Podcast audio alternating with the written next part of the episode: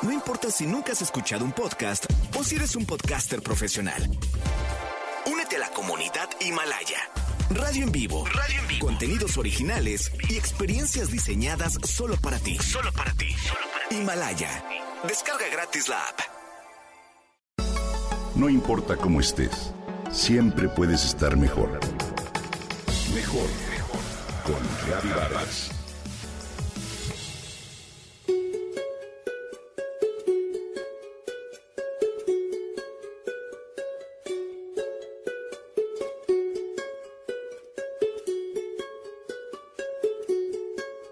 En la antigua Roma se realizaban festejos paganos dedicados al dios Saturno, dios de la agricultura y la cosecha.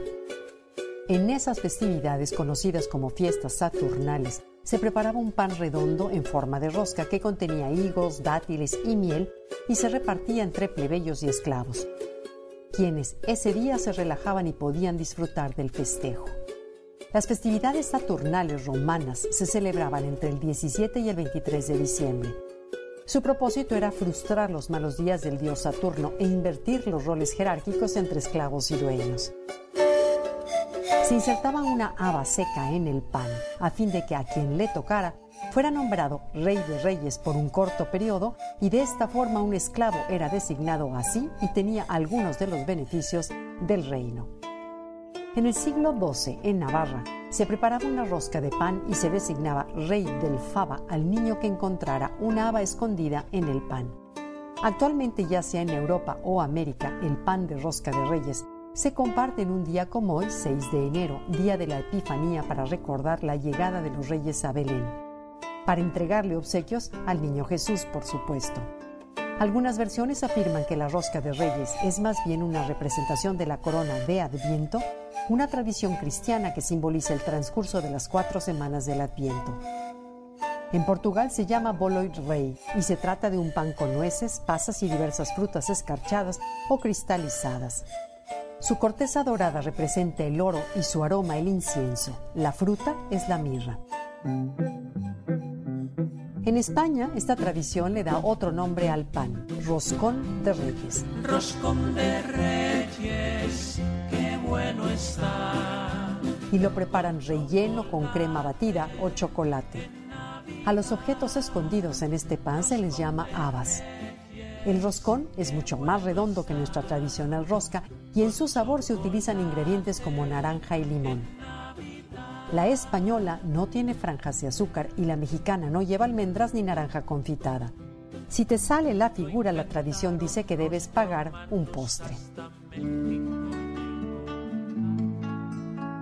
En Francia le llaman galette de roi y va rellena de frangipane, una mezcla de crema de almendra y crema pastelera. El pan redondo es una masa de hojaldre dorada que no lleva decoración externa. Los franceses le llaman fève a los objetos escondidos en el pan. El galette se consume el 6 de enero, pero la temporada termina hasta Mardi Gras, un día antes del miércoles de ceniza. Si partes la rosca en Europa y te encuentras con el haba, serás el rey del día. Se te coloca una corona de papel dorado todo el día y la tradición reza que invitarás la galette del siguiente año. En nuestro país, como bien sabes, el que descubre al muñeco, que anteriormente se hacía de porcelana o cerámica y hoy es de plástico resistente al calor, invita a los tamales para el 2 de febrero, aunque la verdad es una forma de elegir a la persona que cuidará y vestirá al niño Dios hasta que se presente en el Festival del Día de la Candelaria. En Estados Unidos se le llama pastel del rey y se trata de una mezcla entre rol de canela y un pastel con sabor a café. En la decoración exterior le ponen glaseado de colores amarillo, verde y morado. En su interior se oculta un bebé de plástico y quien lo encuentra debe comprar el próximo pastel.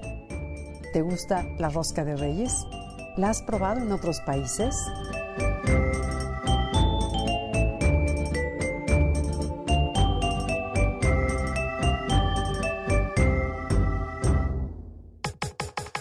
Comenta y comparte a través de Twitter. Gaby-Vargas. No importa cómo estés, siempre puedes estar mejor. Mejor, mejor. Con Gaby Vargas.